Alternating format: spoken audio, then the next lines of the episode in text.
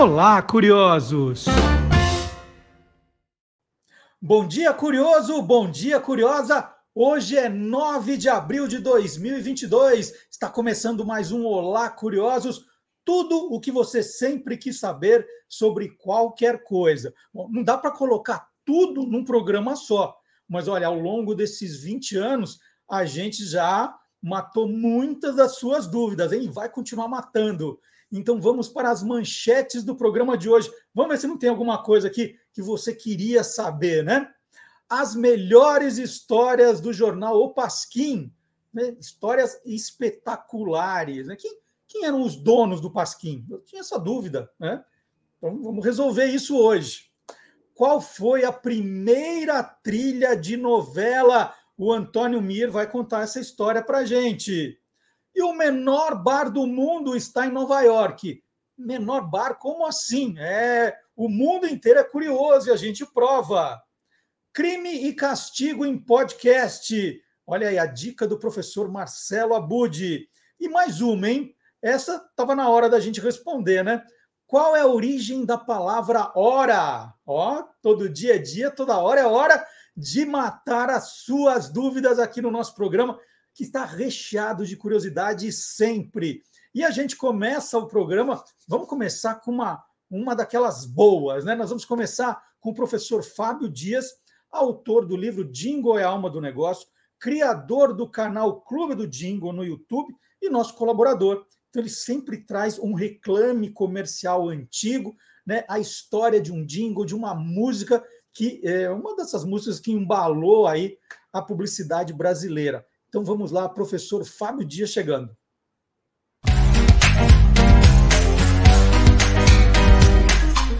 Clube do Jingle. Eu já apresentei em programas anteriores a campanha Conheço o Brasil pela Varig, da década de 1970, cujos jingles foram criados por Arquimedes Messina. A curiosidade dessa campanha é que Messina viajou para 12 estados diferentes do Brasil justamente para conseguir captar melhor cada uma das nuances desses lugares e colocá-las nos jingles que ele criou. Esses jingles inicialmente foram é, veiculados exclusivamente no meio rádio, mas por causa do sucesso que eles fizeram, acabaram virando trilha sonora dos comerciais de TV. Então foram 12 comerciais criados totalmente em animação que mostravam cada uma das, das 12 localidades, das 12 cidades ou 12 estados, quando era o caso de fazer uma abordagem maior dos destinos, buscando justamente fazer com que o turista conhecesse melhor o próprio país. Hoje eu trouxe é, para vocês o comercial de São Paulo. É muito interessante o cuidado com que Messina trabalhou na letra e na música desse jingle. Porque inicialmente o jingle começa num ritmo bastante rápido, bastante veloz, falando de cada uma das características de São Paulo, falando do seu crescimento, é, da pujança, e os cantores, o coro que interpreta o jingle, justamente dá ênfase a cada uma das palavras com bastante rapidez.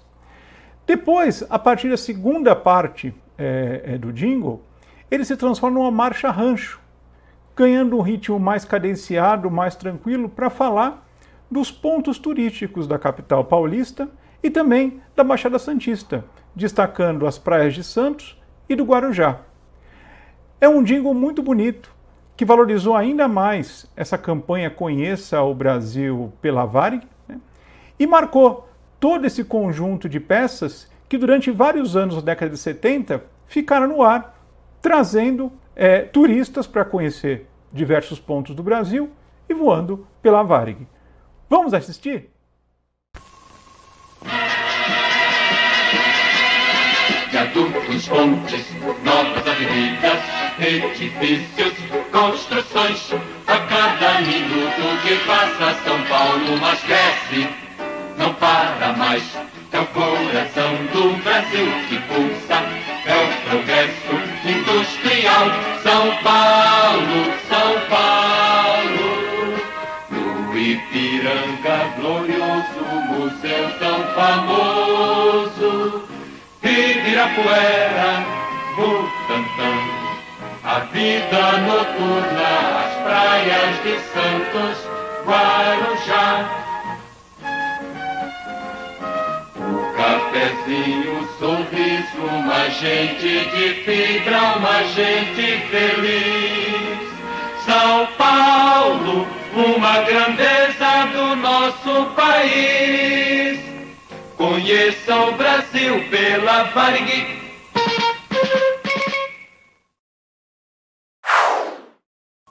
O primeiro exemplar do jornal O Pasquim chegou às bancas em 26 de junho de 1969, cinco anos e dois meses depois do início da ditadura militar e 195 dias depois da promulgação do ato institucional número 5.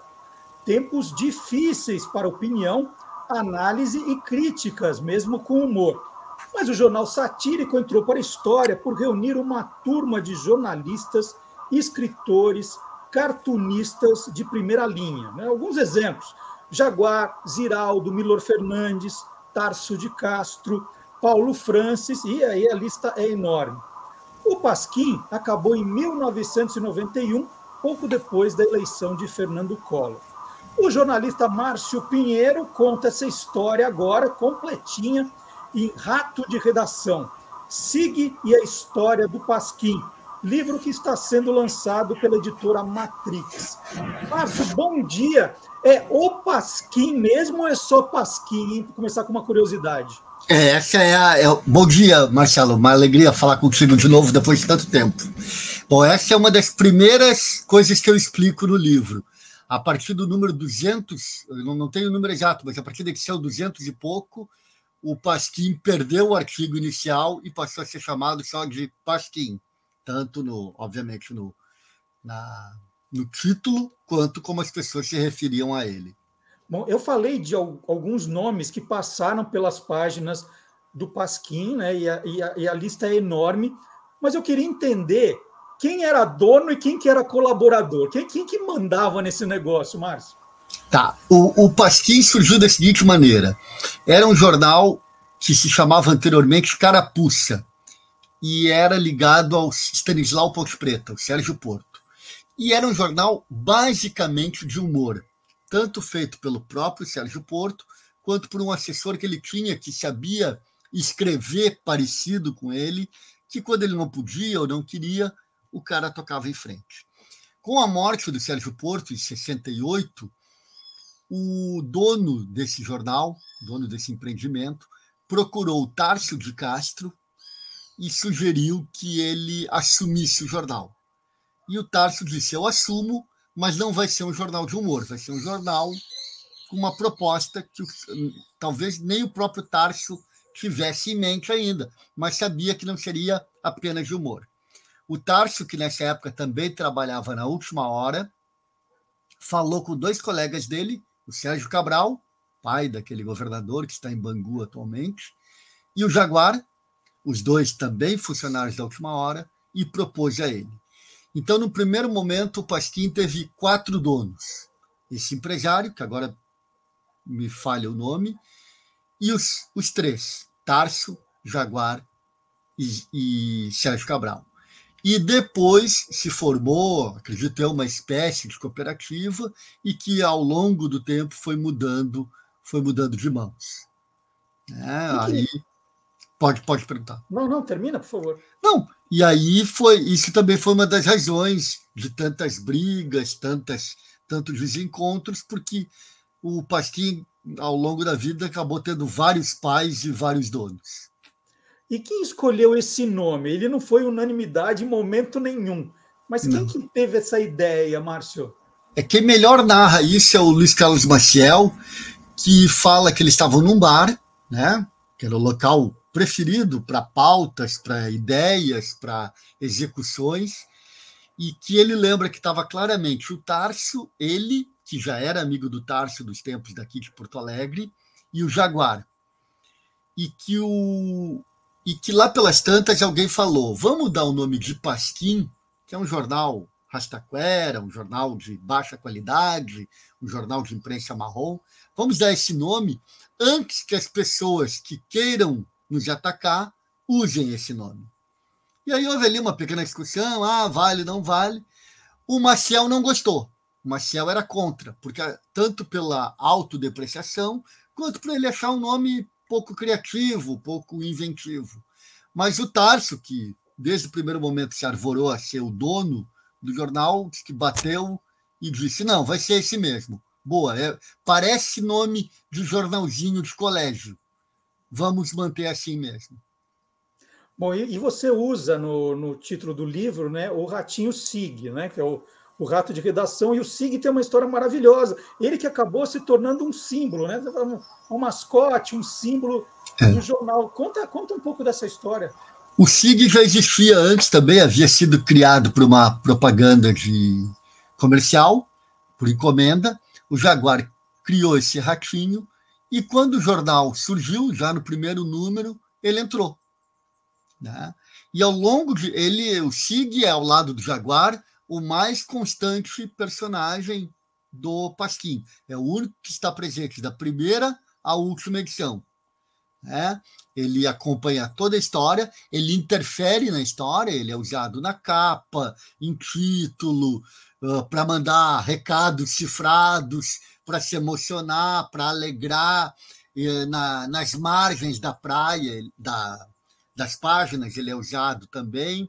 Então, ele, ao longo de toda a existência do Pasquim, os 22 anos que o Pasquim teve, ele foi o personagem mais constante. Foi um raro caso de um navio que abandona o rato. E ele nasceu por uma campanha publicitária um tempo antes, né? Exatamente. É, ele é. tem uma, uma história divertida da, da, da, campanha e como ele depois veio parar no, no jornal.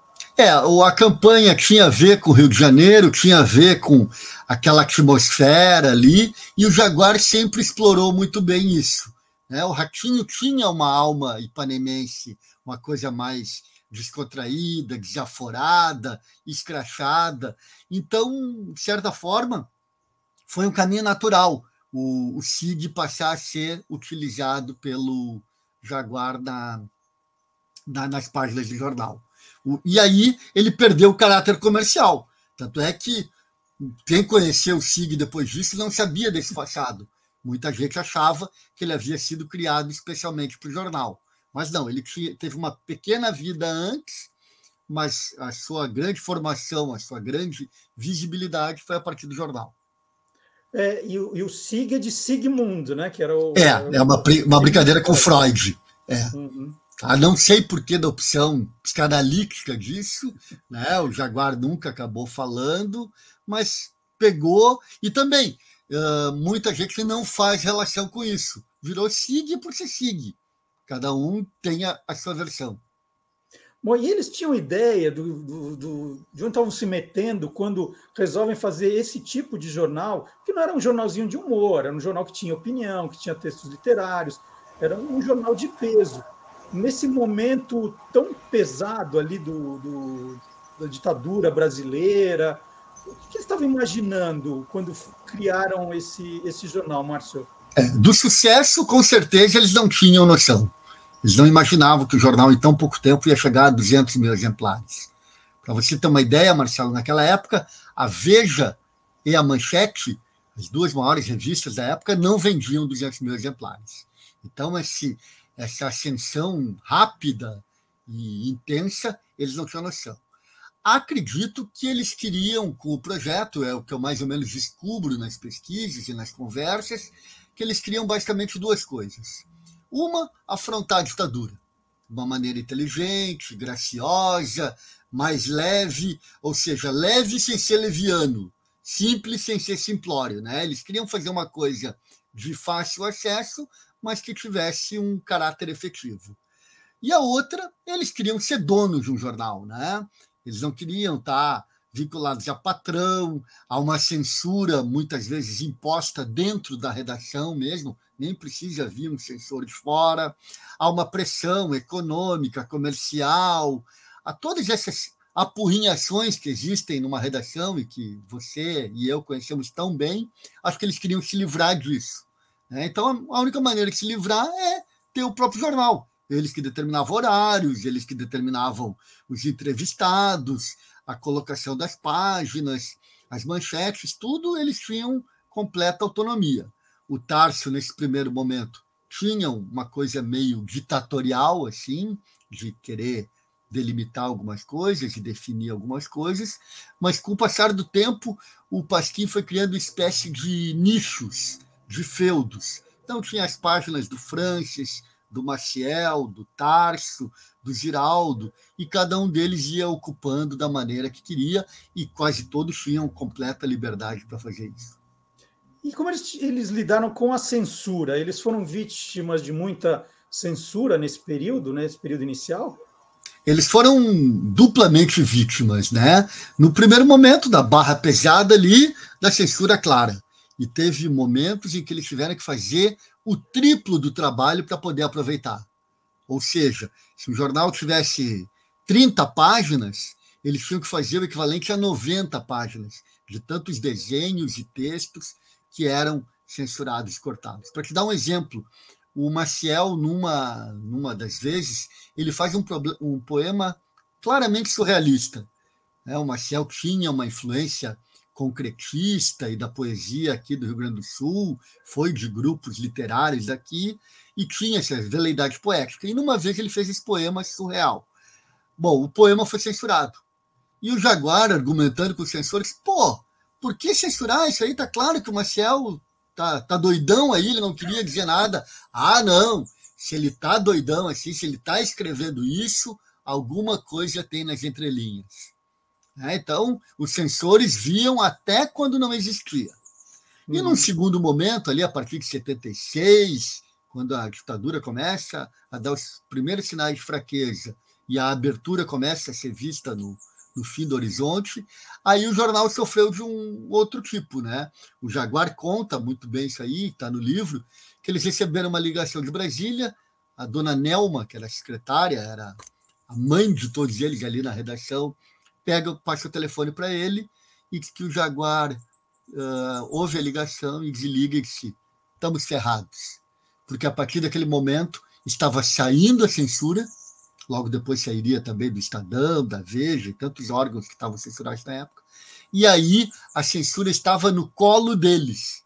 Ou seja, cria a autocensura, que muitas vezes é pior do que a censura, né? Porque aí tu já fica tentando adivinhar, não, não vou colocar isso porque não vai dar certo. Então, uhum. tu perde a, a, capacidade que tu tem de ser livre, de tu ser criterioso, porque tu tem medo de algo maior. Márcio, uma das histórias mais famosas desse, dessas questões de censura foi de uma, de uma charge que nem teve tanta relevância na edição, mas ela foi uma brincadeira com o quadro Independência ou Morte. Poderia contar essa história, por favor? Essa foi pior do que censura, né? Essa acabou em prisão. Né?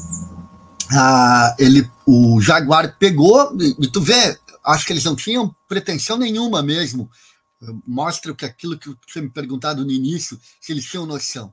Essa famosa censura era de um desenho que estava numa parte inferior de uma página par, ou seja, uh, dizem as regras, das, um dos lugares menos lidos pelo leitor.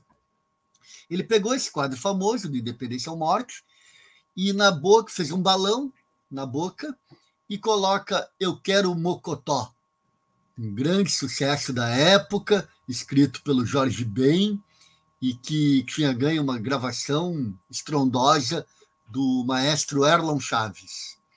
Tá? Isso aí foi considerado um desrespeito a um símbolo da pátria, e por conta disso eles começaram a ser presos naquele momento. Né? Isso aí também, a prisão também tem um caráter peculiar. Né? Em muitos casos, eles não foram oficialmente presos. Eles eram recolhidos. Aí tem aquela velha pergunta: levo escova de dente? Acho melhor levar. Né? E alguns casos, sim, tem um caso pitoresco envolvendo Sérgio Cabral. Sérgio Cabral, no, quando começaram as prisões, ele estava em Campos, no interior do estado do Rio, fazendo uma matéria lá para o jornal Monitor Campista, e recebeu um telefonema da mulher dele e disse: Tu tem que vir que aconteceu uma coisa grave. E ele, que tinha filho pequeno, o depois governador Sérgio Cabral Filho, pensou: ah, foi com meu filho. Ele se afogou, ele sofreu um acidente. Aí ele chegou em casa, veio os campos direto para o Rio, chegou e a mulher disse: Tu tem que te apresentar no quartel. Ele disse: Ufa, que alívio. Né? E o Jaguar também recebeu uma ligação e disse: Ó, eles só vão ser liberados se você se apresentar. E ele pegou um táxi, foi para lá e se apresentou no quartel. Ele disse que, inclusive, pagou para ser preso. Né? Porque ele não teve o prazer de andar de camburão, de ser recolhido. Não, ele pagou o próprio táxi para ser preso. Então, a partir dessa, dessa piada do quadro do Pedro Américo, que começou a, a, o momento mais grave da censura, que foi a prisão. E depois, a gripe. A gripe. Depois desse período né, que eles ficaram presos, eles voltaram mais assustados, começaram a pegar mais leve, maneirar um pouco, né?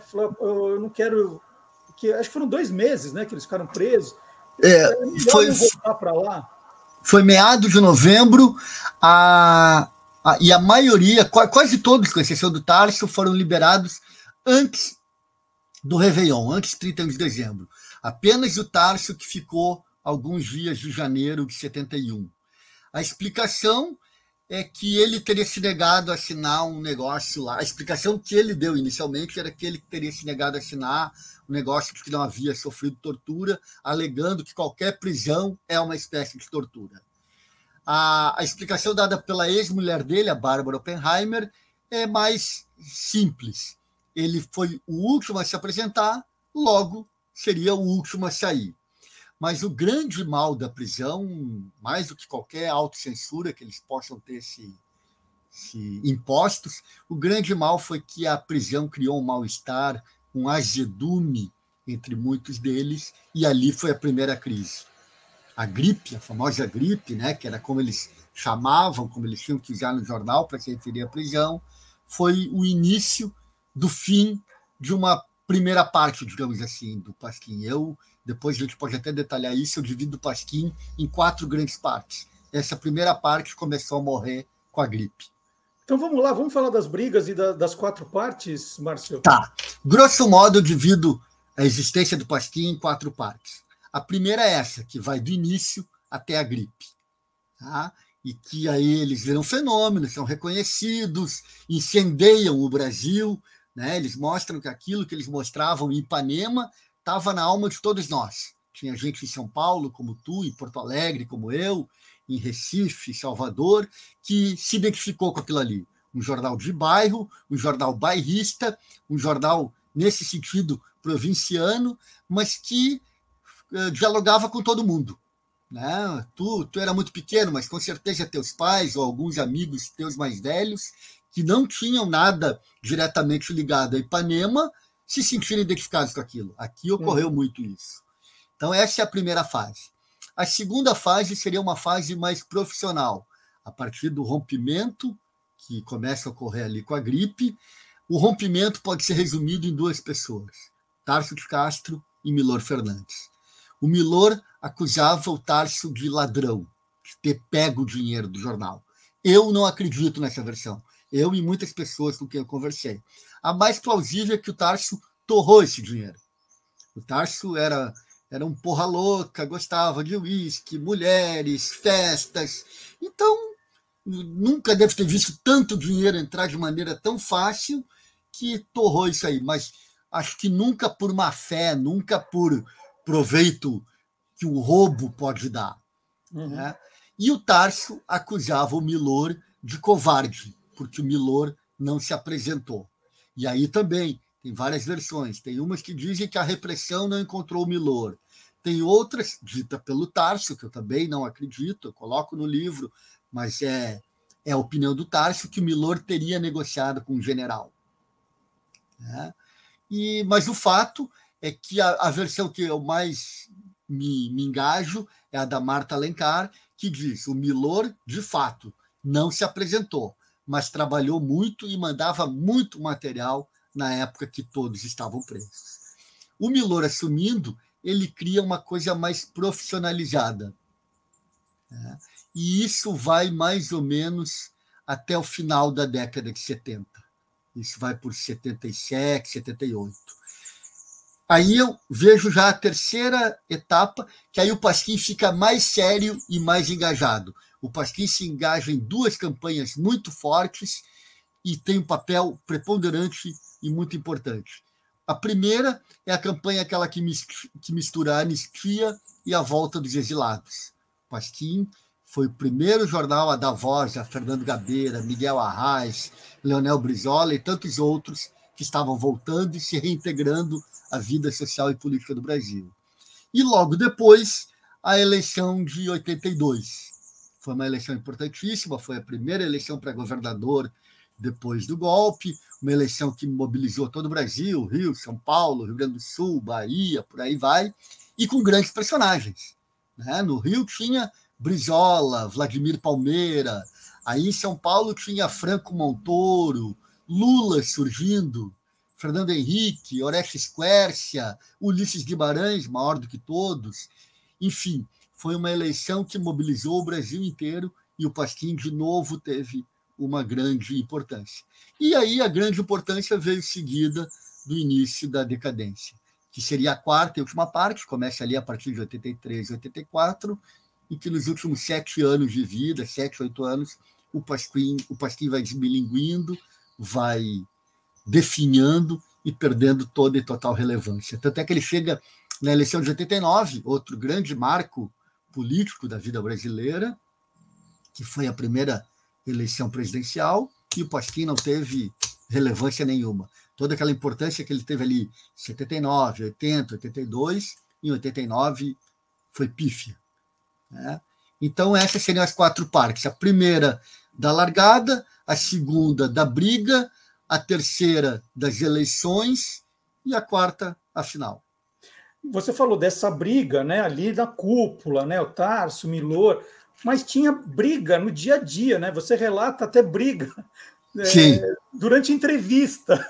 Tava é, é. alguém eles brigavam entre eles, né? Sim, um dos entrevistados, é, um dos entrevistados foi o Flávio Cavalcante, que ger... Ah, as entrevistas já geravam polêmica, porque tinha um grupo mais sintonizado com uma cultura pop. Tarso, Luiz Carlos Maciel, Marta Alencar, e tinha um grupo mais erudito, Ivan Lessa, Paulo Francis e Milor. Esses não gostavam de entrevistar Caetano, né, essa coisa mais pop. E, e numa das escolhas foi o Flávio Cavalcante, que tinha um lado pop muito grande, né? era um grande apresentador, era uma coisa meio popularesca, às vezes ele quebrava discos, ele fazia um ar meio escandaloso. Então houve uma divisão, a tal ponto que durante a, a, a, a entrevista o Giraldo e o Tarso começaram a brigar. Né? O Flávio ficou ali de espectador dos dois brigando. É, então, tinha esse clima e teria também tido uma, uma outra coisa sobre entrevistas, que o Tarso, quando saiu, saiu meio rompido, brigado, teria feito apenas um pedido: não entrevistem Carlos Lacerda, que era um dos maiores ódios que o Tarso tinha. E que isso aí foi. Eles honraram esse, esse compromisso com ele. Mas, enfim, teve muitos entrevistados que, ou seja, posso dizer, a maioria não era não era de comum acordo. É, era, havia, não sei se uma votação ou alguém lá pelas tantas botava o pau na mesa, mas era do tipo imposta a entrevista, tanto para um lado quanto para outro. E por que, que, a entrevista da Leila Diniz ficou a mais famosa da história do Pasquim? O que, que, ela, que ela teve de tão diferente, Márcio? Tá, ah, tá, aí também acho que são alguns pontos. O primeiro, a Leila. Era uma mulher encantadora, bonita, descolada, inteligente, bem-humorada, enfim, uma mulher que daria uma boa entrevista até num jornal de bairro, num jornal, no jornal que você quisesse, jornal de esportes, qualquer coisa que não tivesse a ver com a Leila, ela iria enriquecer uma entrevista nesse sentido. O segundo era essa simbiose que havia entre a Leila e o Pasquim. Não, não temos em dizer que a Leila não existiria sem o Pasquim e o Pasquim não existiria sem a Leila. Né? Os dois foram talvez os dois maiores símbolos daquela Ipanema dos anos 70 ali, daquela aquele fervor, da, toda aquela beleza que Ipanema uh, mandava para o Brasil, os dois foram grandes símbolos. E o terceiro, que foi uma jogada do Tarso, que brinca com a censura e que acaba sendo muito mais censurável, que ele substituiu o palavrão pelo asterisco. A Leila usava muito palavrão, herda, caceta, porra, né? usava muito isso. Tu imagina esse tipo de linguagem há 50 anos. Hoje a gente ouve direto isso na TV e em tantos outros meios de comunicação. Mas há 50 anos isso ainda causava espanto. E aí o Tarso, prevendo a ação da censura, fez isso. Ou seja, ele matou a censura e ele criou algo muito mais explícito, porque no momento que o palavrão estava traduzido no asterisco, tu, Marcelo, pensava num palavrão, eu pensava no outro. Uhum. Né? Ou seja, é inesgotável. Né? É muito mais subversivo, é muito mais perigoso. Né? Então, acho que a. O... E a entrevista é maravilhosa. Tu lê até hoje, ela tem um frescor, tem um estilo, tem um jeito que daria certo de qualquer maneira. E, e eles tinham algumas vítimas preferenciais assim para perseguir, para atacar? Tinha, tinha. Tinha, tinha a, a, direita toda. Né? Naquela época, o Brasil era muito. Talvez estejamos até nos aproximando um pouco disso em alguns momentos. Mas era bem claro: quem era Arena era Arena, quem era MDB era MDB. E quem não fosse MDB, ali no caso, quem não fosse oposição, como era o Pasquim, que era um jornal de oposição, era a favor da ditadura.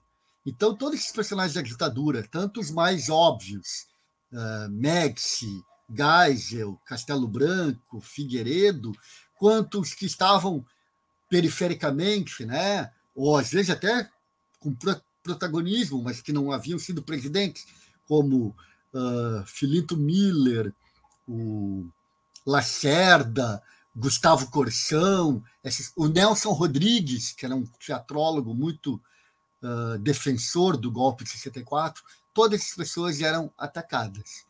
E um em especial, o Enfio, que criou um personagem chamado Caboclo Mamador, que chupava o cérebro das pessoas, o Enfio chegou a ser cruel até com pessoas que não eram claramente apoiadoras. Né? A Elis Regina, por ter cantado numa Olimpíada do Exército, foi morta pela Enfio, foi enterrada pela Enfio.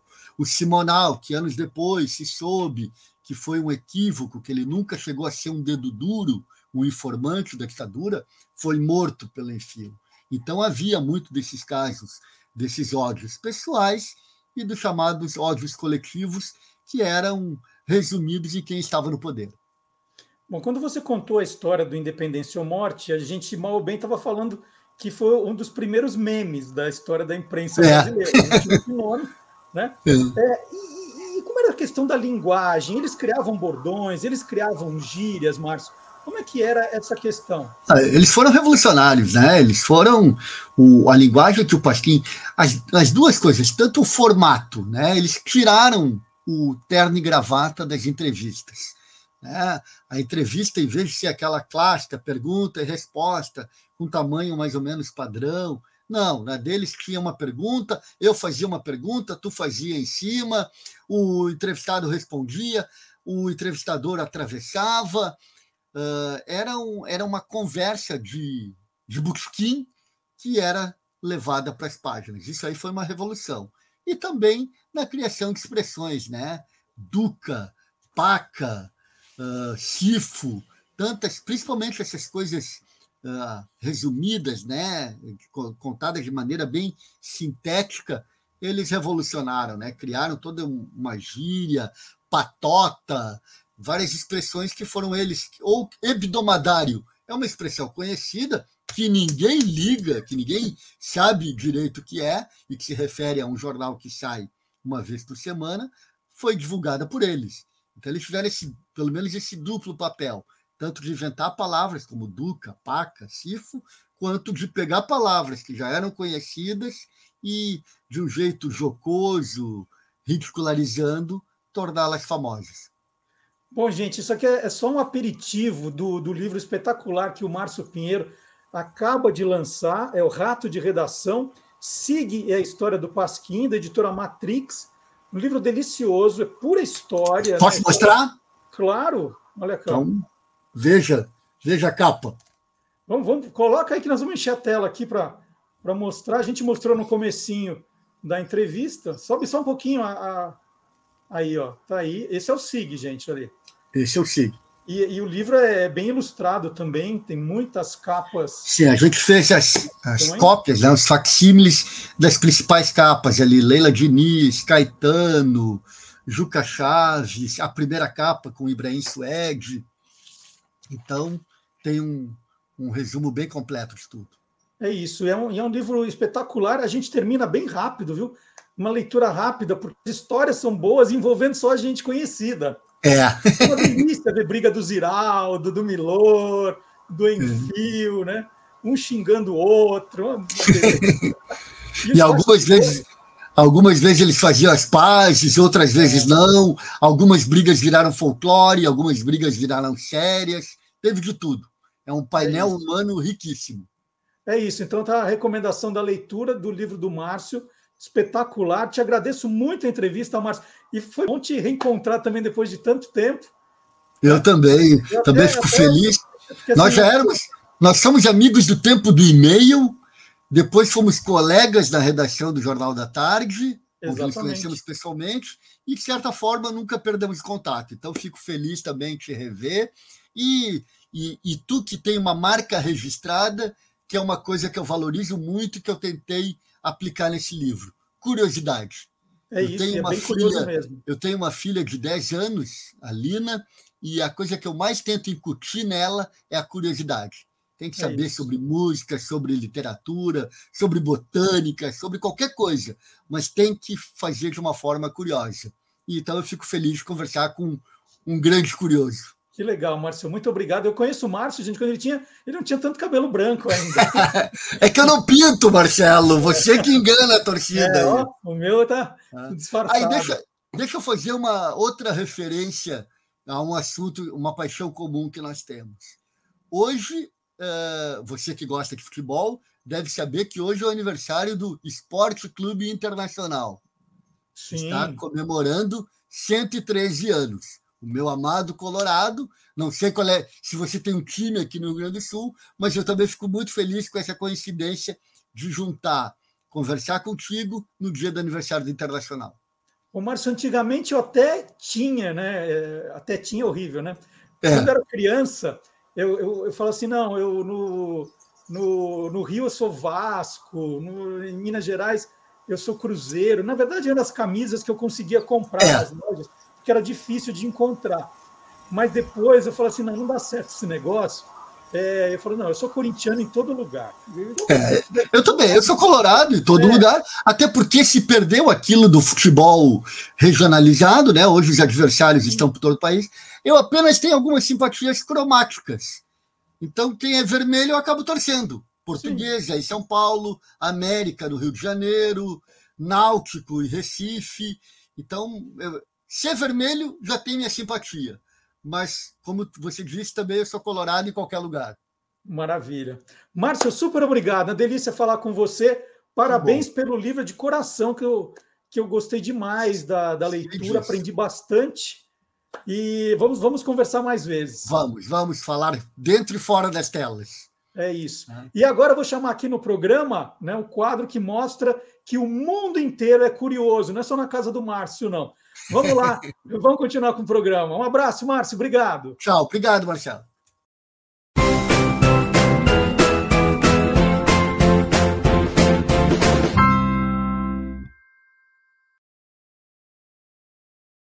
Nova York tem um bar perfeito para quem não quer saber de aglomeração. Ou melhor, para quem busca uma experiência bem exclusiva. Trata-se de um bar que acomoda apenas dois clientes ao mesmo tempo, mais ninguém.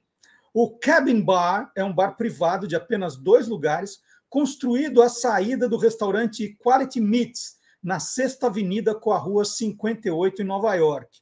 Uma vez instalados no Cabin Bar, os dois clientes podem pedir bebidas e comidinhas para um barman pessoal, só para eles, que será chamado por uma campainha. É porque, na verdade, esse barman trabalha no restaurante, no Quality Meats. Então ele tem que ficar saindo para te atender e volta. Né? Essa é a brincadeira. Então é exclusivo mesmo. Você vai ficar ali, nem o barman vai ficar ouvindo a sua conversa. As reservas devem ser feitas pelo e-mail, vou colocar aqui, cabinbar, arroba quality meets, é, é, aí eu, eu, vou, eu vou soletrar então, é cabinbar, C-A-B-I-N-B-A-R, arroba quality, aí é o Q-U-A-L-I-T-Y, meets, M-E-A-T-S, aí Nova York, N-Y-C.com, cabin, cabinbar, arroba qualitymeets, NYC, né, Nova York City.com. Quem quiser fazer uma reserva, tá, de repente, né? A gente não sai de Nova York, né, já reserva um lugar lá. Não vai sozinho, né? Tem que levar alguém. Né? Pensou? Você reserva e aí né, vai ficar sozinho no bar? Não, leva uma pessoa. E por falar no menor bar do mundo, tem uma história muito bacana do menor café do Brasil, que fica em São Paulo.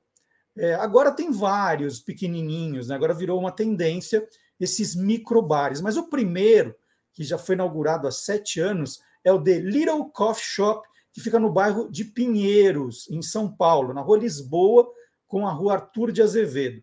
O bar tem 1,87m metro quadrado, né? 1,87 metro quadrado, e ele ficava, né, fica na vitrine, na antiga vitrine de uma loja de roupas. Foi, foi instalada ali. A vitrine tinha esse espacinho, e aí a Flávia Poliani, que é economista e barista, abriu esse bar em 2015 e ele acabou de ser reinaugurado, ficou dois anos fechado por causa da Covid.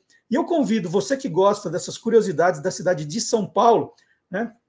A gente teve lá no comecinho do programa o Clube do Jingle falando de São Paulo, aí eu estou continuando falando aqui do menor café da cidade, dá uma olhadinha no perfil do Instagram SP Curiosos. Você vai adorar as curiosidades que você vai encontrar ali. Então é arroba SP Curiosos. E aí um sorvetinho diferente, um docinho que a gente ama, uma pizza, um pão, um restaurante com preço mais bacana, né? curiosidades da cidade. O nome de uma rua estranha. Né? Então, fica ligado aí, SP Curiosos é, é, o, é o Instagram.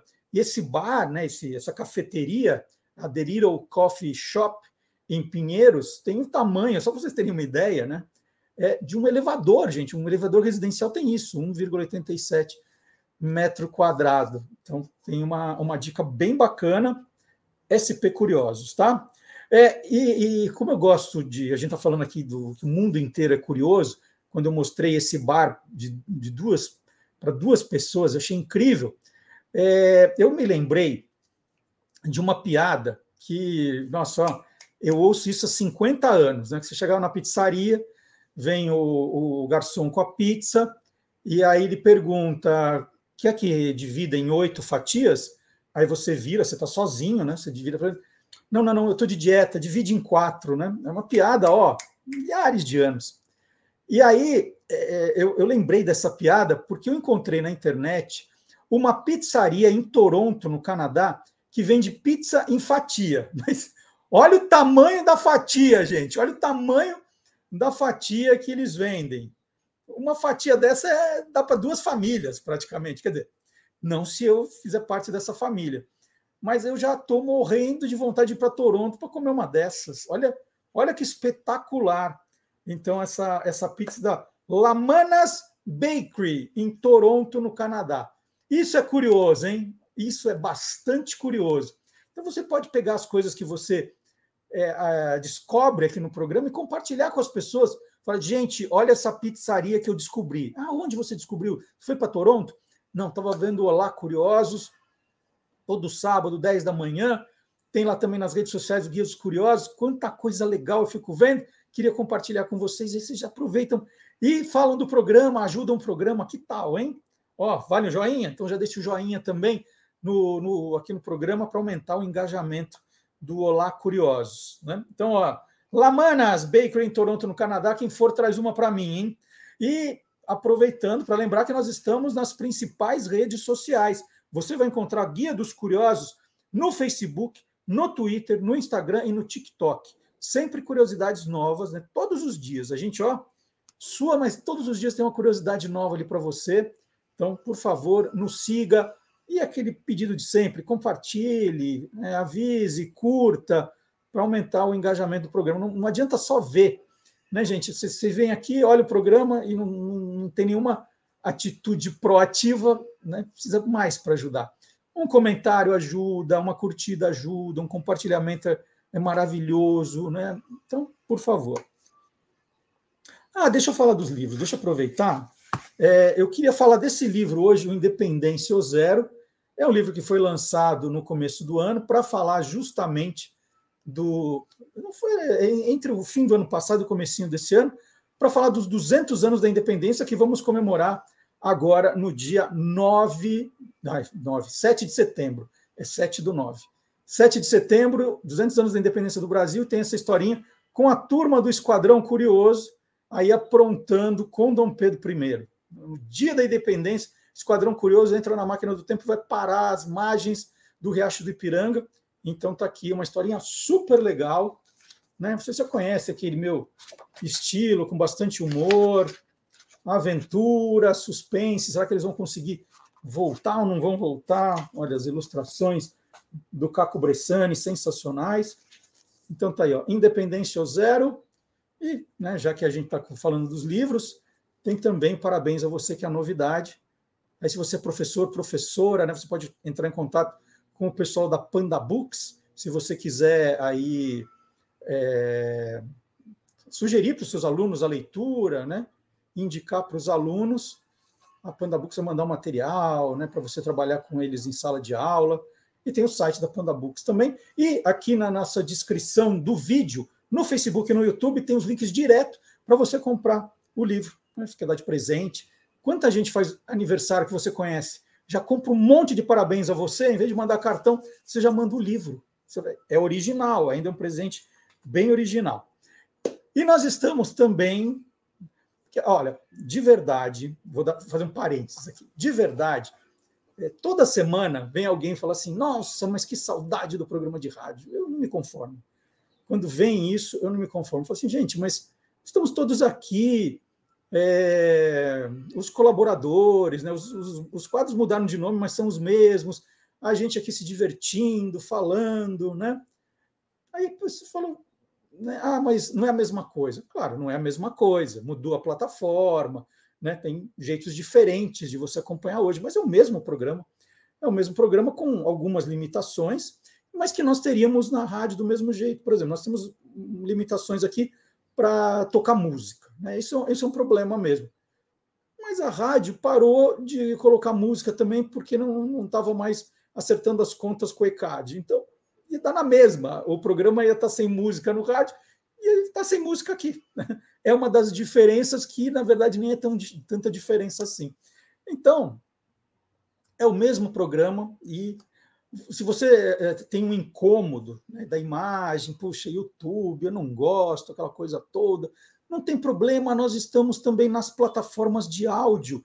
E você não precisa ser assinante para ouvir no Deezer, no Spotify, no SoundCloud. Aí é, é, é, é só o som. Né? Você tem um, um, celular, hoje as pessoas têm um celular que você baixa o, o áudio e põe para ouvir a hora que você quiser. E essa é uma das grandes vantagens. Puxa vida, quanta gente falava assim, nossa, eu perdi aquele programa, puxa, onde eu vou ouvir? Você nunca mais ia ouvir. Tinha gente que me cobrava, nossa, queria tanto ouvir a primeira temporada do Você é Curioso, não tem lugar nenhum. Né? Na verdade, isso se perdeu, eu mesmo não tenho, eu tenho a partir da segunda. Então, essa é a vantagem. Aqui, desde o primeiro programa, no dia 1 de agosto de 2020, estão todos aqui, todos, todos, todos. Tudo que nós fizemos Está guardadinho para você ouvir a hora que você quiser. Às vezes, naquele momento, você não estava com tempo, né? não queria falar daquele tema, ou lembra, nossa, eu já ouvi isso no Olá Curioso, quero, quero ouvir de novo. Tem lá, tudo guardadinho para você. Então, essa é a vantagem. Tá? Já falei demais. É, no podcast do Olá Curiosos, eu já falei, né? Então tá no Deezer, no Spotify e no SoundCloud. Bacana. E sempre que a gente fala aqui do nosso podcast, a gente já aproveita para dar dicas de outros podcasts. Que é uma loucura o que tem de podcast. Tem muita coisa legal. E o professor Marcelo Abud faz o quê? Fica ali a semana toda procurando alguma coisa bacanuda para que você não perca seu tempo, você vá direto no que interessa. Eu adoro, por exemplo, pegar o jornal ali, as indicações dos canais de streaming, por exemplo, são aqueles filmes, por exemplo, eu estava vendo no jornal essa semana que tem um filme na Netflix chamado Granizo, um filme argentino, mas eu li a sinopse e falei, esse eu quero ver. Então, assim, é ter alguém com um olhar que eu respeito que vai me dar a dica. Esse granizo é hoje que eu vou ver. Esse, esse sabadão à noite é para colocar o cinema em dia. E aí o professor Marcelo Abud faz isso. Ele dá dicas de podcasts para você, o que está bombando, o que vai bombar, o que está estreando. Vamos ver?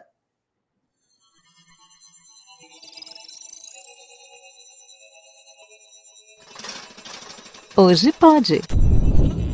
Com Marcelo Abud.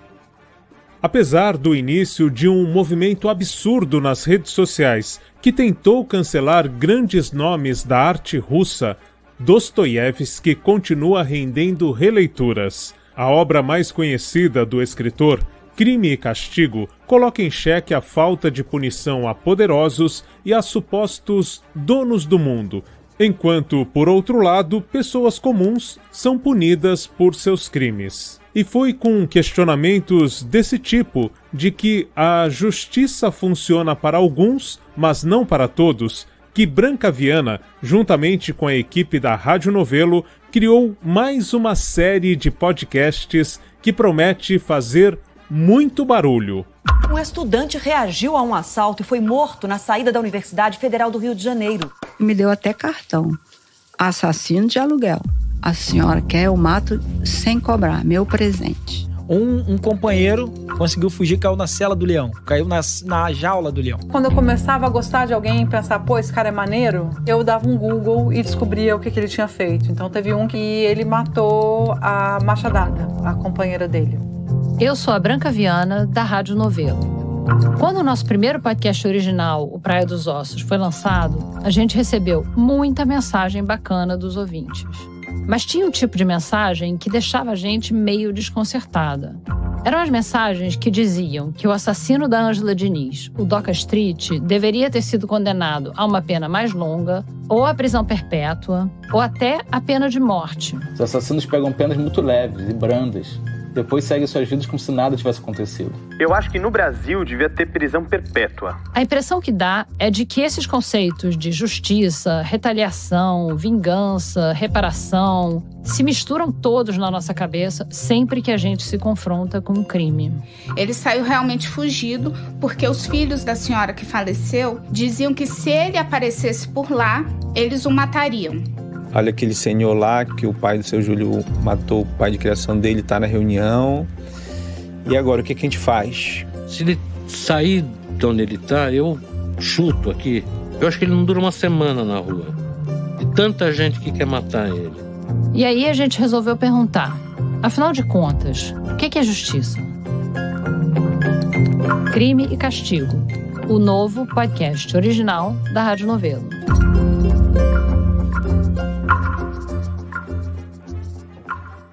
O nome de Branca Viana já é bastante familiar para os brasileiros e brasileiras que curtem podcasts narrativos. Ela, juntamente com a equipe da Rádio Novelo, são responsáveis pela produção de uma das obras mais primorosas desse gênero, o podcast Praia dos Ossos, que aliás já foi destaque aqui no nosso hashtag Hoje. Nessa nova série de podcasts, Crime e castigo, justiça e vingança, punição e reparação são alguns dos temas que aparecem em histórias impressionantes, histórias reais que nos fazem questionar. Mas afinal, existe um castigo capaz de reparar um crime? E por outro lado, uma reparação, um acordo, pode ser melhor do que um castigo, tanto para quem cometeu o crime como para quem acabou sendo vítima desse crime? O melhor é que, se você ouvir os seis episódios, com duração média de 50 minutos cada um, você não vai encontrar respostas para essas e outras perguntas, mas sim novos questionamentos que com certeza farão com que repense a justiça e a punição que se promove no nosso país. Sem dúvida, vale acompanhar Crime e Castigo. E se você fizer isso diretamente no site radionovelo.com.br barra Crime e Castigo, você ainda vai encontrar a transcrição dos episódios e ainda links para saber mais sobre alguns assuntos áridos que estão presentes nas histórias narradas nesta série. Bom, é isso. Crime e Castigo repete a fórmula de Praia dos Ossos em muitos aspectos: na qualidade técnica, no roteiro, na trilha sonora, na criatividade, inteligência, enfim, um produto primoroso feito por dezenas de pessoas, o que deixa o processo do podcast muito mais parecido com o de um filme, no, pensando em cinema nacional, né? Então confira mais esta novidade da Podosfera, o incrível universo dos podcasts. Bom, o Marcelo Abud, ele não fala, né? Ele fica ele cheio de dedos, mas eu vou falar.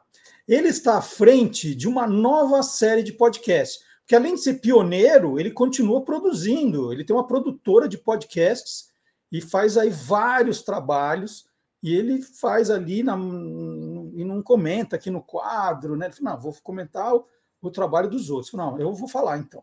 Ele está à frente de uma nova série de podcasts, são 10 episódios sobre saúde mental, né? Com foco na família. É, olha que tema, né? Tema importantíssimo. No primeiro episódio da segunda temporada, o psicanalista e professor Christian Dunker conversa sobre a conturbada, cada vez mais conturbada relação família e tecnologia. Gente, isso é de enlouquecer, né? Quem tem filho sabe. Tecnologia tá virou um, um, um elefante dentro da, da sala, né? Colocar um elefante na sala. É um problema mesmo das relações familiares e mexe com a saúde mental de todo mundo. É, esse projeto que o professor Marcelo, a produtora do professor Marcelo Abud está fazendo, é assinado pelo Instituto Ame Sua Mente.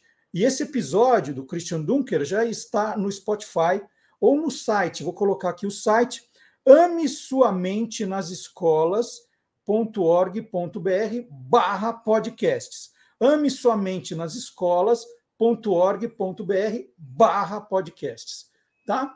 Então, olha, é um trabalho. Ah, eu tenho um teaser. Ah, eu consegui um teaser. Eu consegui um teaser desse, desse primeiro programa que vou rodar agora. Vamos ver? É um prazer e uma honra estar com o mestre radiofônico Marcelo Abud, de tanta jornada assim comum, e parabenizando essa nova empreitada do pessoal do Ame Sua Mente.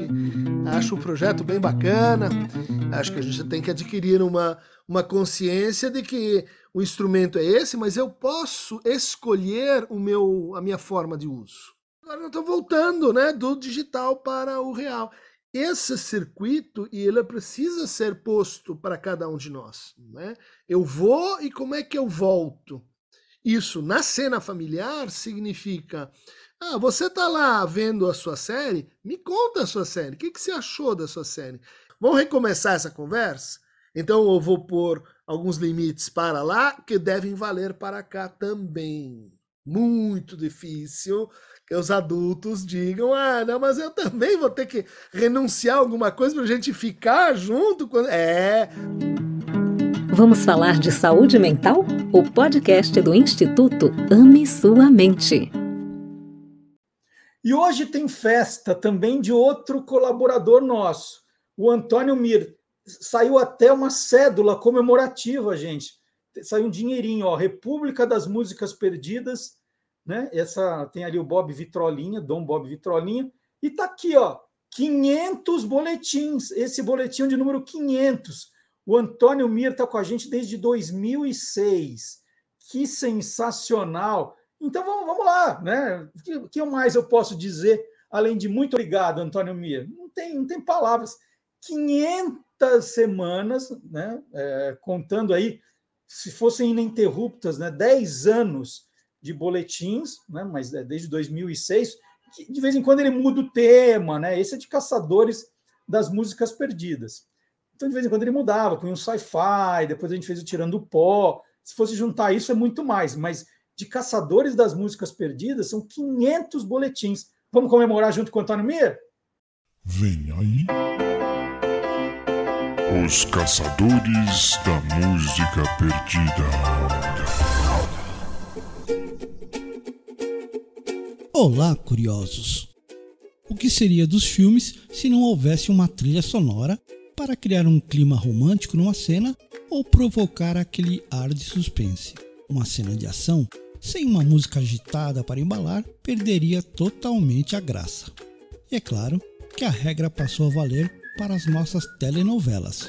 Além de criar um clima para cada tipo de cena, serviram para marcar inúmeros personagens.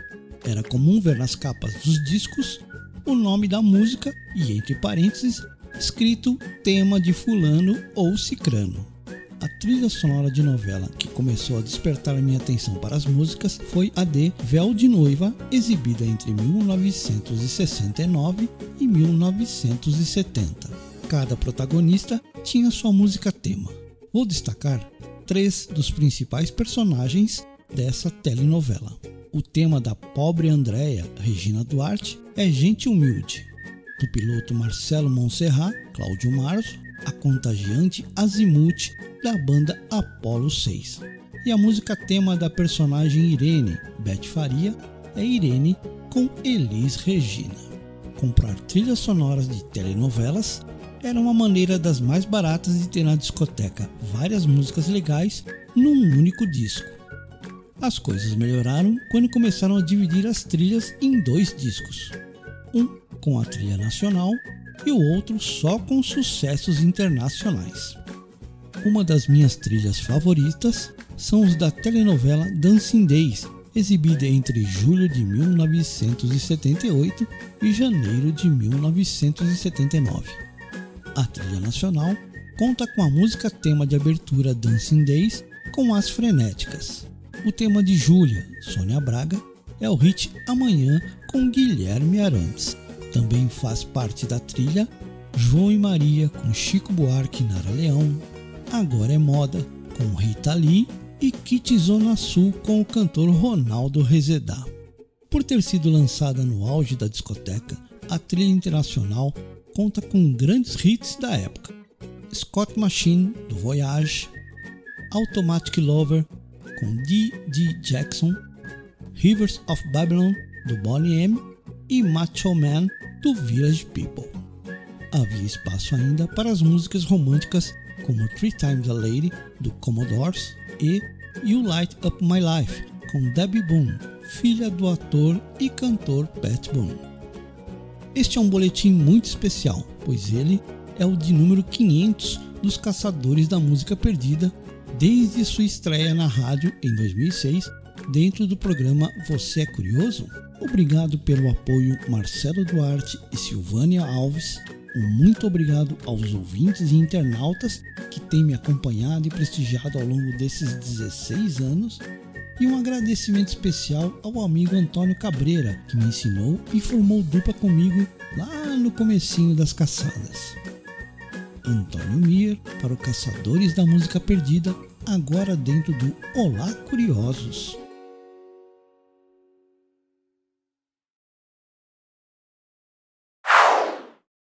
Que legal, Antônio Mir. Muito feliz de ter aqui os Caçadores da Música Perdida.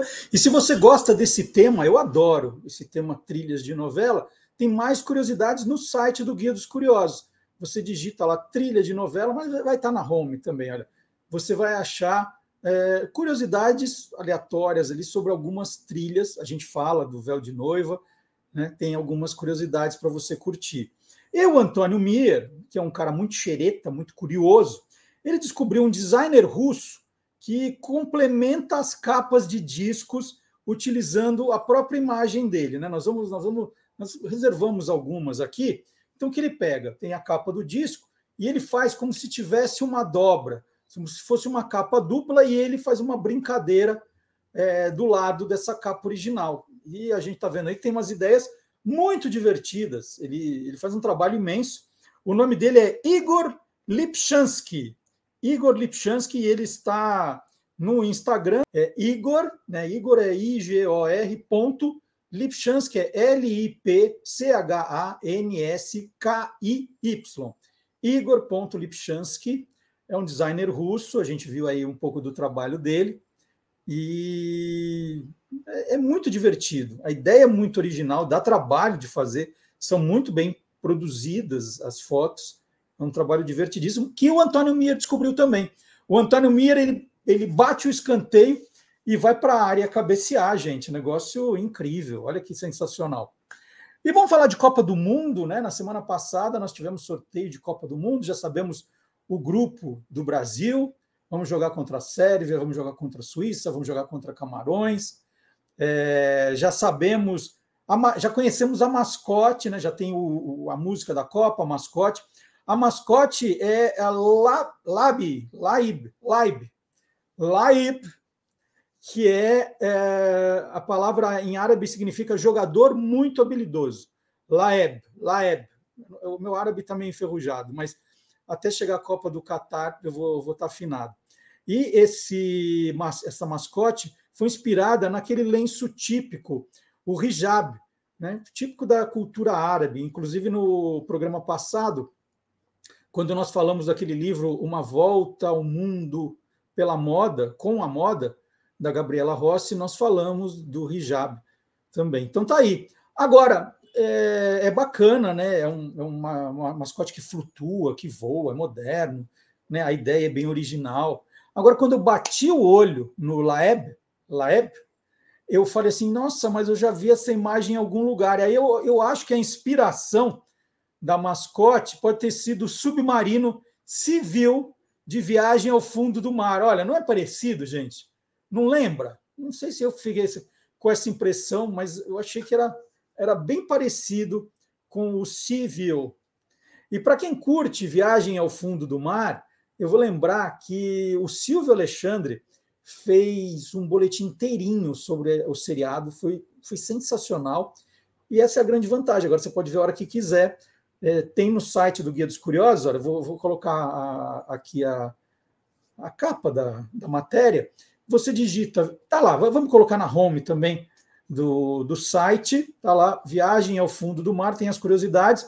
Então, você viu a brincadeira que eu fiz? Quer saber mais sobre o Civil, sobre os atores, sobre aquela outra, aquele outro mini submarino que saía? Tem gente que falou que o, que o Laeb é mais parecido com, com aquilo do que com o, com o submarino em si. Então, tem essas brincadeiras que você vai assistir na matéria do Silvio Alexandre. Então, muito fácil de você encontrar matéria e tem tudo, tudo. Você fala assim, eu só quero ver o universo fantástico. Você entra no YouTube do Guia dos Curiosos, tem lá playlists, clica em playlists e aí tem todas as matérias que o Silvio Alexandre fez. Bom, além da mascote, nós temos também a bola da Copa, que é a Hauhila, que significa a jornada em árabe. É uma bola da Adidas também.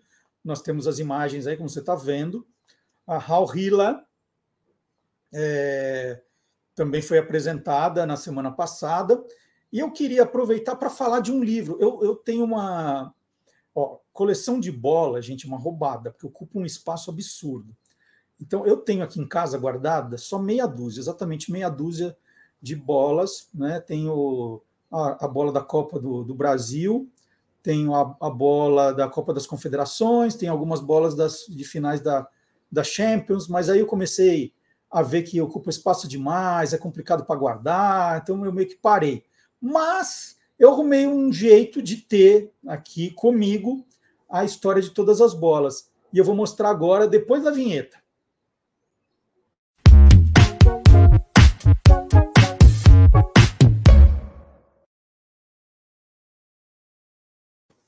Esse aqui é um livro de 2015 o livro das bolas de futebol do jornalista Eric Betting é um livro espetacular.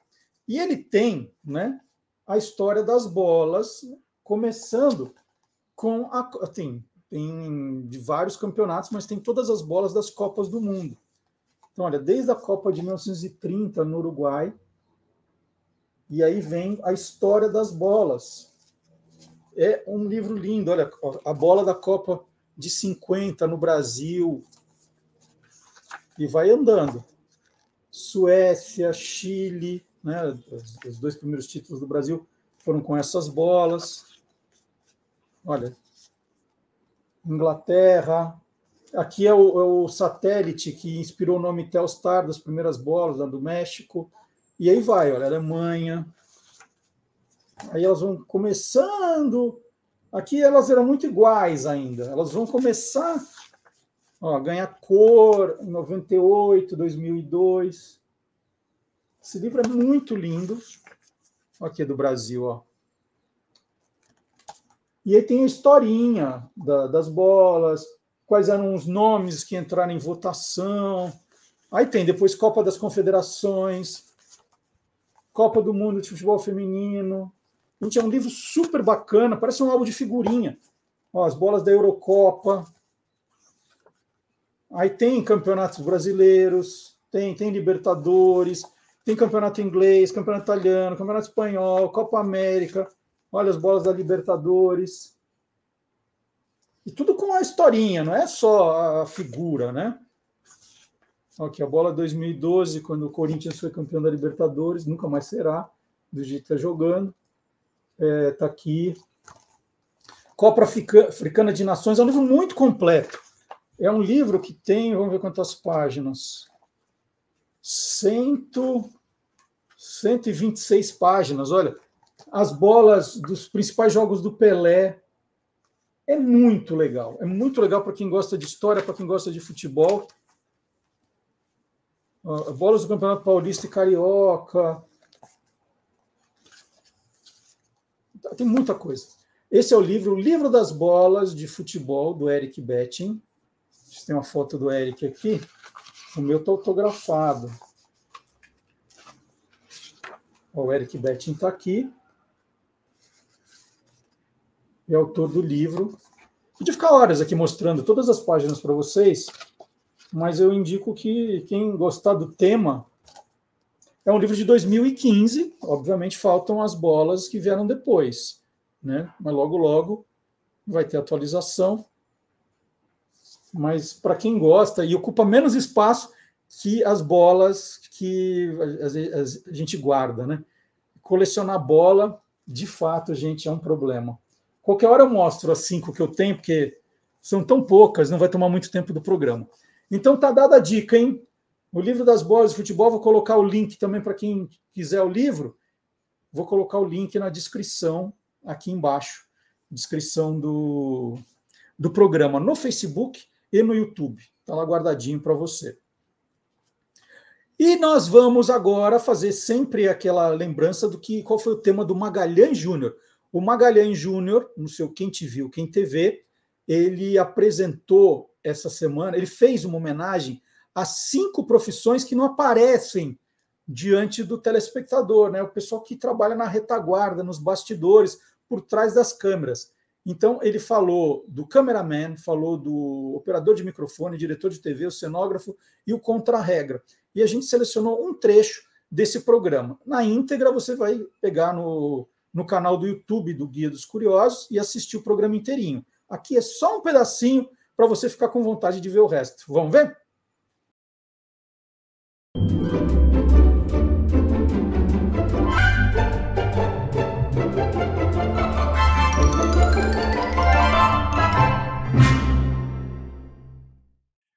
Nós já falamos aqui no Quem Te Viu, Quem TV de um programa é, de entrevista que unia entrevista, música, né?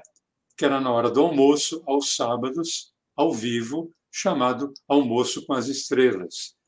É, aqui em São Paulo, na TV Tupi, era comandado pelo Ayrton Rodrigues e a Lolita Rodrigues. E chegou uma época, e já no final, na metade dos anos 70, principalmente, que a TV Tupi estava com vários problemas financeiros e atrasava muito o pagamento dos funcionários. Né? E coisa assim de quatro meses, cinco meses não era fácil. E o pessoal continuava trabalhando por amor à arte, mas né, sofria muito com a falta de pagamento. E o almoço, no almoço com as estrelas, obviamente, era um almoço com é, personalidades do mundo artístico, esportivo, é, político, né? quem servia o, o, almoço era um famoso restaurante de São Paulo chamado Fazano. Então era uma mesa farta, era, um, era uma mesa contínua, mais ou menos no formato de um L ou um U, né? E o Fazano colocava ali o que havia de melhor e normalmente no centro ali da mesa principal um grande peru a ser servido.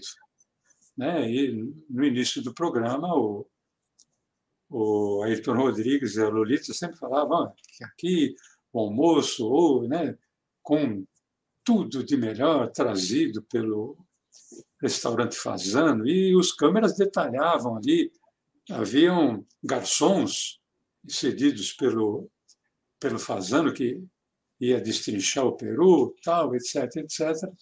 Até que um dia, pouco antes de começar o programa, vem um contra-regra e avisa: olha, gente, roubaram o Peru. Apenas isso. E o programa estava para entrar no ar, ao vivo. Como é que você vai conseguir um outro peru? Né? Roubaram o peru, roubaram. E... Não sei se é porque alguém estava com fome ou foi só de sacanagem, né? Numa, uma retaliação aos atrasos de, de, de, salário. E aí o que que faz? Caramba, o, o pessoal do, do Fazano está aí, daqui a pouco vão entrar os convidados, tem que ter o peru, né? E aí foram na cenografia. E aí o cenógrafo produziu um peru falso. Um Turk News. Né? Hoje tem o fake news, ele produziu um Turk, é, um, é, perdão, um, um Turk fake. Isso. Um peru falso. Só que não podia ser gravado, não podia ser cortado. Né? Uhum. Ele fez, e parece que foi com jornal, é, é, papelão, e ainda deu uma pincelada com mel tal, para ficar com aspecto de peru mesmo, e aí colocava umas folhagens ali em volta, né? É, de, da, da, da, própria salada, né? Tipo alface e tal, etc., para dar. Mas olha, não pode cortar. Então, colocaram ali em cena, entraram os convidados, entram os os garçons, e cada vez que um garçom se aproximava para destrinchar o peru, alguém chegava e falava: não, não, não, deixa para depois, espera um pouquinho, o programa correndo já. Né?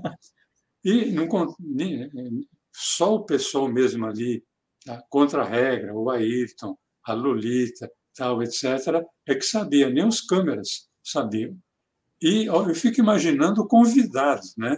Aquele cara... um pedacinho de peru, por favor aquele que sentou ali em frente e falava, quando é que vão cortar esse peru? E foi o único programa em que o peru não foi cortado, mas livraram a barra. Quem livrou a barra foi um cenógrafo que apresentou ali o Turk Fake né, em cena. E fica um convite também para você conhecer os vídeos que nós estamos publicando no TikTok e no Instagram. Às segundas, quartas e sextas tem vídeos e essa semana o, o vídeo aí de, de, melhor audiência, de maior audiência, foi eu contando qual é a origem da palavra Google. Sabe qual é? Não precisa procurar no Google, eu vou responder para você agora. Você já procurou no Google a origem do nome Google? Não precisa, porque eu vou contar. Google, G-O-O-G-L-E, vem da palavra Google, G-O-O-G-O-L que é o número 1 seguido de 100 zeros. O termo foi criado por um menino de 9 anos, Milton Sirota, desafiado pelo tio, o matemático americano Edward Kasner. A empresa de Larry Page e Sergey Brin resolveu adotar o nome Google, G-O-O-G-O-L, quando ainda era um mecanismo de busca que funcionava dentro da Universidade de Stanford, na Califórnia. Ao preencher o cheque, o primeiro investidor da empresa errou a grafia, se confundiu e escreveu G-O-O-G-L-E, Google, como é hoje. E assim ficou. E chegou a hora de Silvio Alexandre no nosso programa. Olha que tema legal.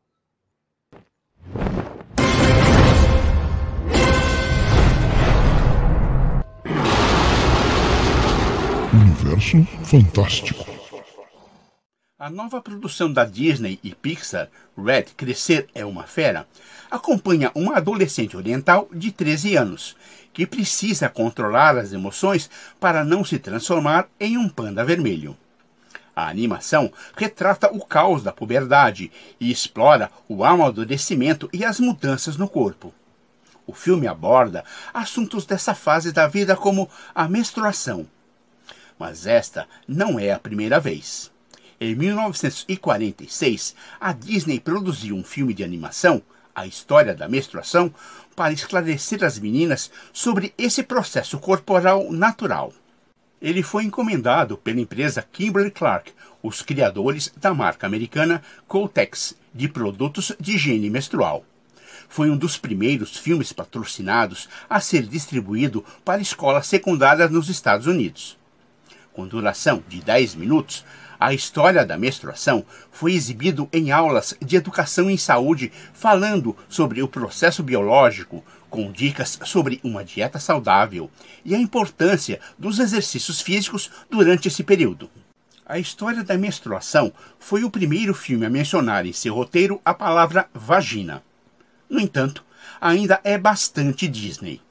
O fluxo menstrual é retratado na cor branco-neve em vez de vermelho-sangue não aborda tópicos como sexualidade e reprodução.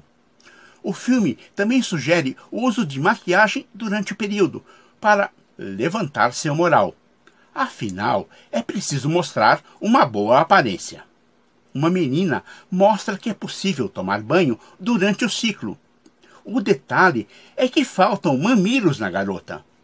Puro Disney. O filme foi distribuído acompanhado de um livreto de 20 páginas de informações para as meninas, incluindo diagramas para detalhar o ciclo menstrual, conselhos sobre higiene e dieta, dicas sobre como lidar com cólicas e até um calendário menstrual na contracapa. No Brasil, o Maurício de Souza também mostrou as transformações causadas pela adolescência em parceria com a editora Melhoramentos, editou dois livros que ajudam meninas e meninos a lidarem melhor com as mudanças físicas da puberdade. Coisas que as garotas devem saber e coisas que os garotos devem saber. Elaborados como um guia e com a proposta de falar a linguagem dos jovens, usando a turma da Mônica, eles trazem, entre outros temas, informações sobre menstruação, e explicam sobre o uso de absorventes femininos. Abordam também questões como o tamanho do pênis e a pensar em sexo de um modo natural.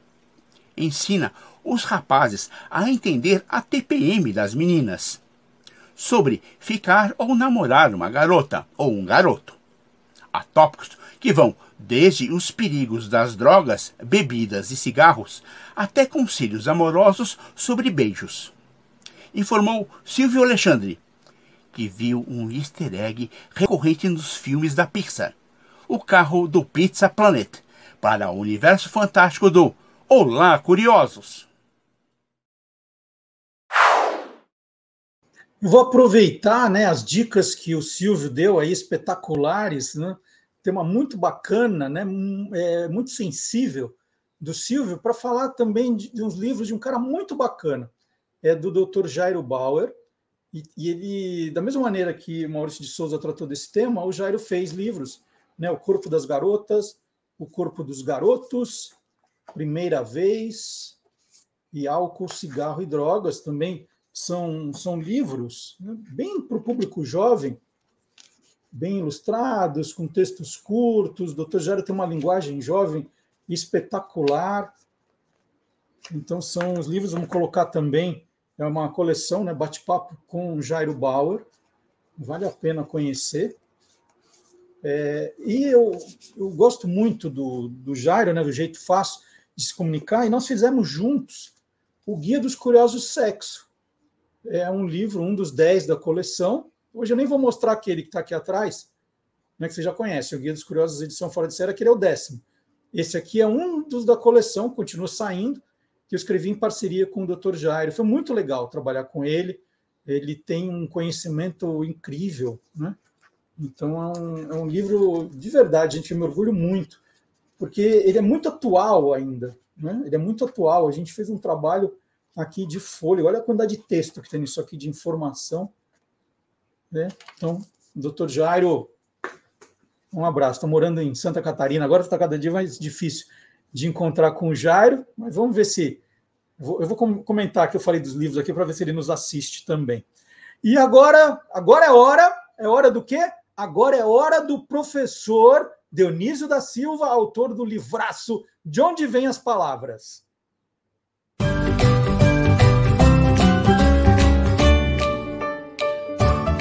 Palavra nua e crua. A palavra hora aparece toda hora na nossa conversa e às vezes nos nossos textos, no cotidiano. Nós dizemos a hora H, na hora H, em cima da hora, e é hora da onça beber água. O cara chegou cheio de nove horas. Mas de onde vem a palavra hora? Pois vem do grego e passou pelo latim hora, de onde chegou ao português. Mas o mais provável é que venha do deus Horus, dos calendários é, egípcios, porque havia um monumento é, que foi descoberto que colocava o deus Horus e o deus Ra unidos assim num ponto central e ao lado deles estavam distribuídos em cada lado é, doze deuses e doze deusas representando as horas. Os romanos, para simplificar, eram um povo prático, dividiram essas 24 horas em 12 horas para a noite e 12 horas para o dia. Mas só que a hora romana não era como a nossa, que você vê aqui no relógio, todas têm a mesma quantidade de minutos. A hora romana, de acordo com a estação do ano, podia ter 45 minutos, umas horas, e 75 outras. Quem padronizou esse horário a partir do século XVI foram os árabes. Mas pode ver que o Brasil é descoberto às horas de vésperas, isto é, entre três e seis horas da tarde. E a independência do Brasil também é proclamada neste período, hora de vésperas, entre três e seis horas, já no século XIX, a independência. Então, daí disseram exatamente a hora em que o Brasil proclamou a independência, e isso está documentado, 16 e 30. Entretanto, é bom lembrar que estas horas que nós temos aqui nos nossos relógios, elas têm mais de 5 mil anos e começaram a ser marcadas por um obelisco. Mas isso será matéria de um outro programinha. Muito obrigado e até de repente. Bom, e agora vamos continuar nessa onda de história. Vamos chamar o professor Vard Marx.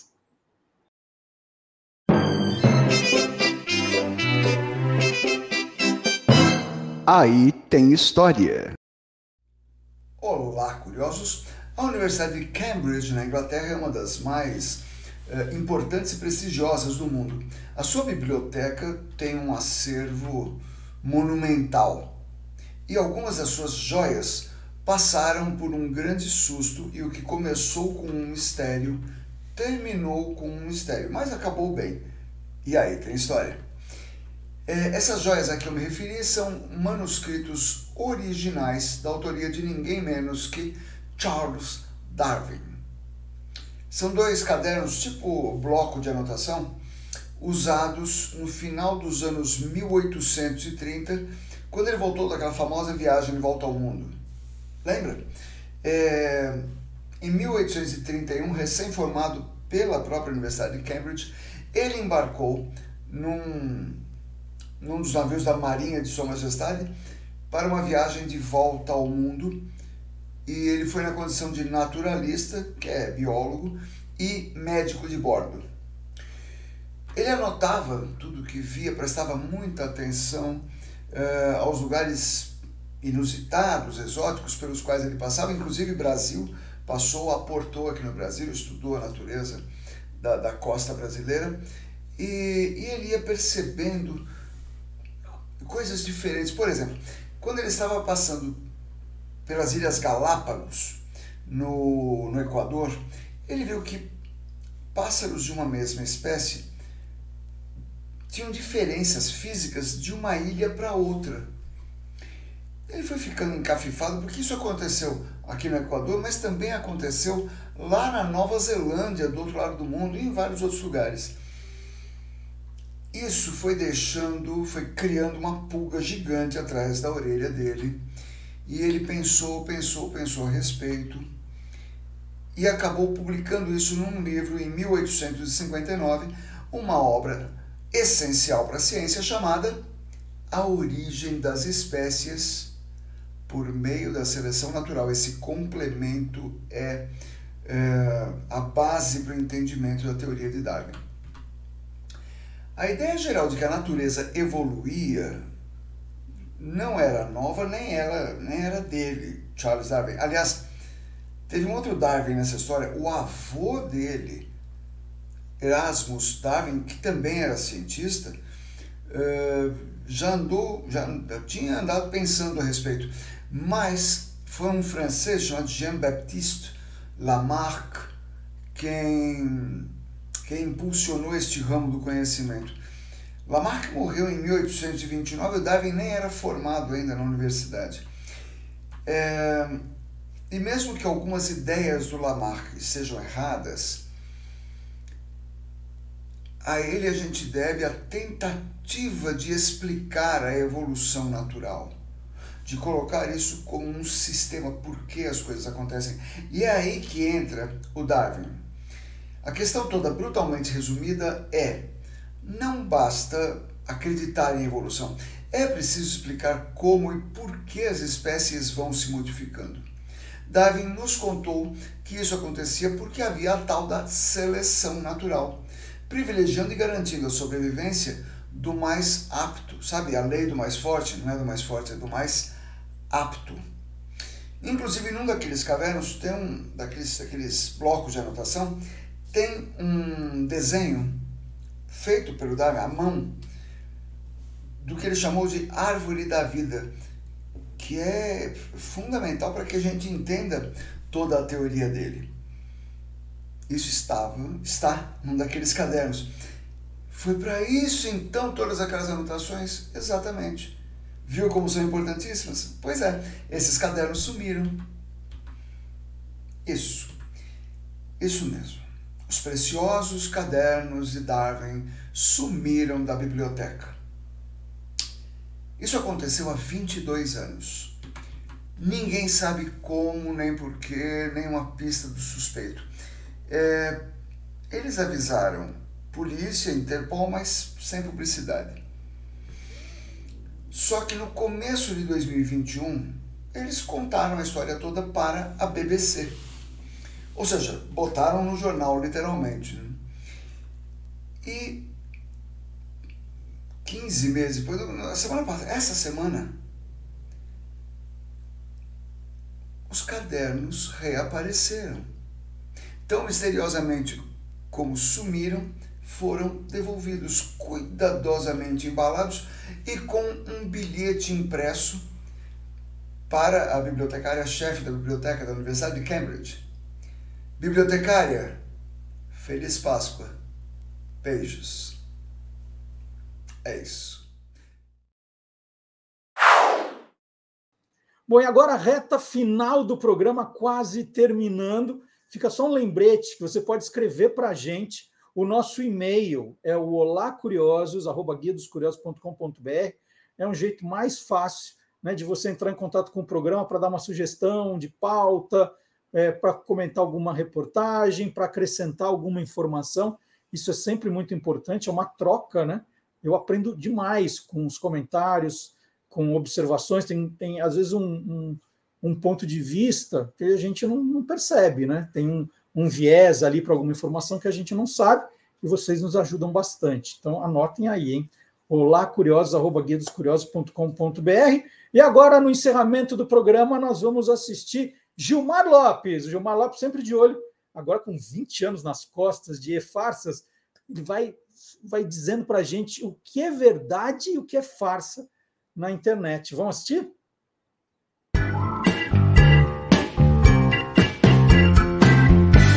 Verdadeiro ou farsa?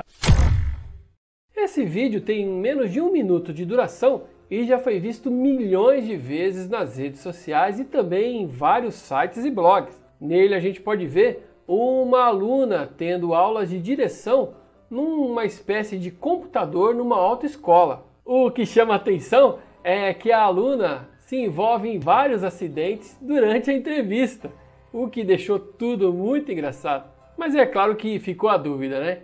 Será que isso é verdadeiro ou farsa? É farsa! Bom, o vídeo é uma montagem feita em cima de uma reportagem real, que misturou ali alguns trechos de um jogo de videogame.